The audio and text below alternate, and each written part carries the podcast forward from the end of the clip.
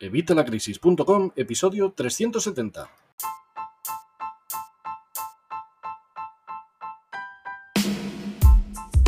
Hola, buenos días, buenas tardes o buenas noches. Soy Javier Fuentes de Vitalacrisis.com. Bienvenido una semana más, bienvenido un día más y bienvenido en esta ocasión. Me parece que va a ser un jueves más a este podcast de educación financiera y finanzas personales. Te recuerdo que salimos los miércoles a las 8 de la mañana, pero llevo dos semanas que no estoy cumpliendo. Estoy saliendo un poquito más tarde. El motivo de esta semana ha sido porque he comprado un nuevo micrófono y resulta que lo debí configurar malamente y ayer el episodio que grabé pues no, no quedó bien. Entonces, bueno, he preferido retrasarlo un día y poder grabarlo condiciones. Bueno, no va a ser un día, pero casi. Así que, bueno, pues aquí estoy. Aprovechar ya también para que me digas a ver qué tal se escucha. Así que aprovechar a ver qué tal se escucha este episodio. Ya he visto cuando he grabado el episodio al hacer la edición que algo se mezclaba y de vez en cuando se oía la voz un poco más alta. Pero bueno, a ver qué os parece cómo suena este micrófono. Además, bueno, pues ha estado la cosa igual que igual de ajetreada que la semana pasada con los médicos y encima pues hoy es mi cumpleaños, así que bueno, muchas gracias, muchas gracias.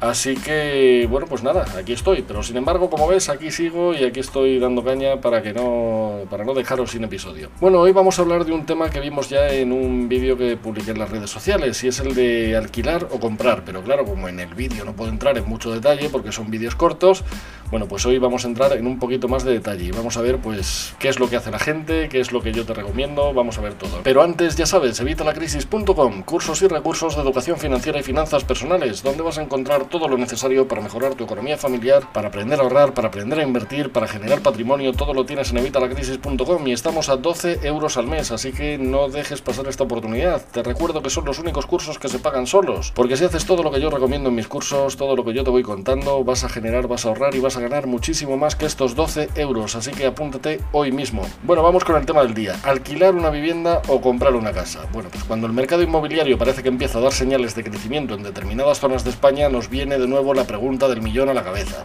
¿Qué es mejor, comprar o alquilar una vivienda? Bueno, es una cuestión sin duda capital y de extrema importancia, por lo que es necesario evaluar todas las posibilidades con atención y conocimiento. Lo cierto es que la compra de tu vivienda habitual seguramente sea la decisión económica más importante de tu vida. Puede ser que no sea la primera casa, pero vamos, desde luego la primera va a ser la compra más importante de tu vida hasta ese momento. De hecho, decidirse por comprar una vivienda supondrá un impacto evidente en tus finanzas personales a corto, medio y largo plazo. Y sí, con la llegada de la crisis económica, el número de inmuebles vendidos llegó a ser de menos de la mitad. Sin embargo, parece que hemos tocado fondo y hace relativamente poco. Por lo tanto, hay que aprovecharse de la situación y lanzarse a la compra de una vivienda o alquilamos para tener menos ataduras y más libertad. Pues como siempre, en tema de finanzas personales, y te lo decía en el vídeo, depende. ¿De qué depende? Bueno, pues depende de ti. La pregunta sobre la que tienes que reflexionar es la siguiente. ¿Es el momento adecuado para comprar mi casa? Obviamente siempre teniendo en cuenta tu situación personal y profesión actual y de cara a los próximos años. Te recuerdo lo que me ha pasado a mí. Yo compré esta casa aquí en Segovia y resulta que luego me cambiaron de destino. Yo vivía a una hora del trabajo en el que estaba y me cambiaron de destino y pasé a estar a dos horas y media de mi trabajo. Y claro, había comprado casa, con lo cual moverse no era una opción. Luego pasó lo de mi mujer, la enfermedad de mi mujer, y resulta que estoy lejísimos de todos los hospitales. Así que también fue una mala opción, pero fue en mi caso. Esto no quiere decir que en el tuyo vaya a ser lo mismo. Tienes que analizar qué quieres hacer con tu vida, tienes que analizar todo. Comprar una casa tiene grandes ventajas. En primer lugar, que con el paso de los años pues serás un bien que vale mucho dinero y que una vez que termines de pagarla no tendrás que hacer frente a cuotas ni alquileres de ningún tipo, tendrás el alojamiento cubierto. Además, podrás utilizar esta vivienda en un futuro para financiar tu jubilación u otro tipo de gasto. Aquí en España ya sabéis que siempre hemos estado enfermos del ladrillo, siempre hemos querido mi casa, mi tesoro, lo decía en el vídeo también. ¿Y por qué queríamos nuestra casa? Bueno, pues porque era lo que habían hecho nuestros padres, nuestros abuelos, iban dejando la casa de generación en generación. Sí pasaba, que luego había herencias que parecían los juegos del hambre. Y encima la casa de, de tus padres, que es donde has vivido toda la vida. Ahora ya esto no tiene tanto peso. Y ahora ya muchísima gente está haciendo lo que hacen en el resto del mundo, que es alquilar. Aquí en España siempre íbamos a comprar. ¿Y qué pasaba? Pues que se dejaba de padres a hijos, pero que te digo que ahora mismo esto ya no está siendo tan así. Y hay mucha gente que lo que está haciendo es dejar esa casa para hacer una hipoteca inversa y que el banco le dé un dinero hasta que fallezcan. Es una opción interesante, pero como te digo puede ser para cualquier gasto. Y obviamente si vendemos nuestra casa lo más probable es que saquemos una plusvalía, con lo cual casi siempre va a ser una buena inversión. Sin embargo también tiene una serie de desventajas o factores a tener en cuenta. Una vivienda te ata de por vida, o al menos durante muchos años. Te priva de libertad de movimiento en tu vida personal y laboral, lo que te he contado que me pasó a mí.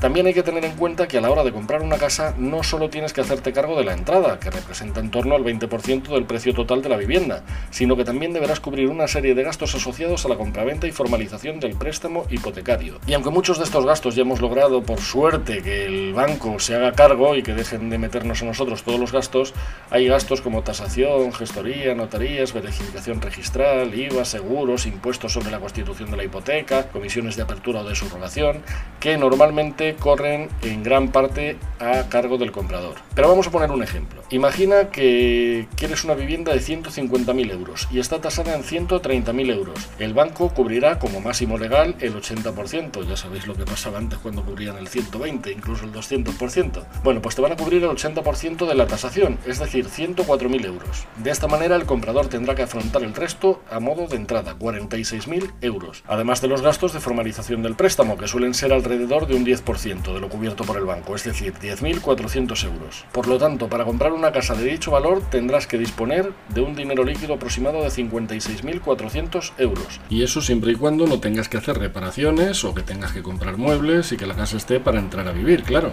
convirtiéndose esto en el principal motivo por el cual las personas rechazan la compra de una vivienda y se deciden por otras alternativas. Es en este momento cuando entramos a valorar si nos interesa más alquilar una vivienda, una solución a priori llamativa como solución temporal o según tu movilidad, por temas de trabajo o personales. Ventajas, bueno, pues no tienes ataduras, no tienes hipoteca, no corres con ningún gasto inicial y normalmente los gastos de la comunidad y reparaciones corren a cargo del propietario.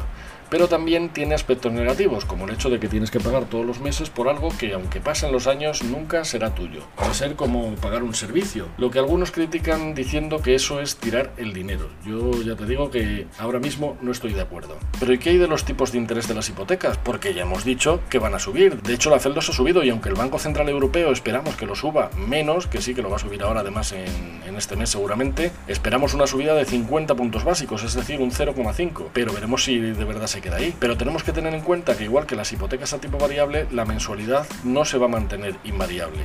Es decir, si alquilamos, algo que a veces no se tiene en cuenta a la hora de hacer los cálculos, el precio puede ir subiendo, de hecho subirá.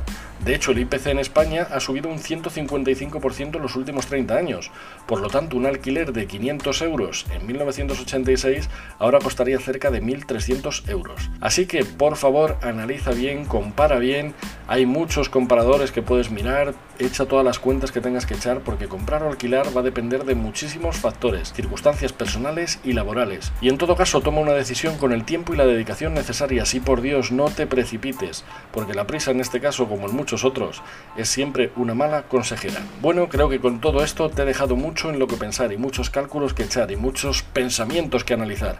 Sobre todo si encima no estás tú solo y estás con una pareja o estás con una familia. Tendrás que analizarlo. Tienes que tomar la decisión desde tu corazón, desde saber qué es lo que vas a hacer y aún así puede que al final te equivoques. Así que tómala con calma, que sí, que luego siempre vas a poder alquilar tu casa, sí, por supuesto, pero no es ese el objetivo con el que la has comprado. Y que sí, que luego vas a poder comprar una casa, pero a lo mejor si la tomas la decisión desde el principio correcta y tu decisión es comprarla, no vas a estar tirando el dinero como te decía. Si te queda alguna duda, déjamela por favor como siempre en los comentarios. Y nada más, muchísimas gracias por vuestras opiniones de 5 estrellas en Apple Podcast, en Spotify, en YouTube, en Evox, en todos los sitios. Muchísimas gracias por vuestro me gusta y comentarios en Evox, en YouTube, en el blog. Y muchísimas gracias por supuesto por estar suscrito a los cursos de vitalacrisis.com. Recuerda, 12 euros al mes, estoy zumbao. Nosotros, como siempre, nos escuchamos, espero que esta vez sí, el miércoles que viene y espero que también a las 8 de la mañana. Y hasta entonces, que tengas una feliz semana. Y gracias por la felicitación. Hasta luego.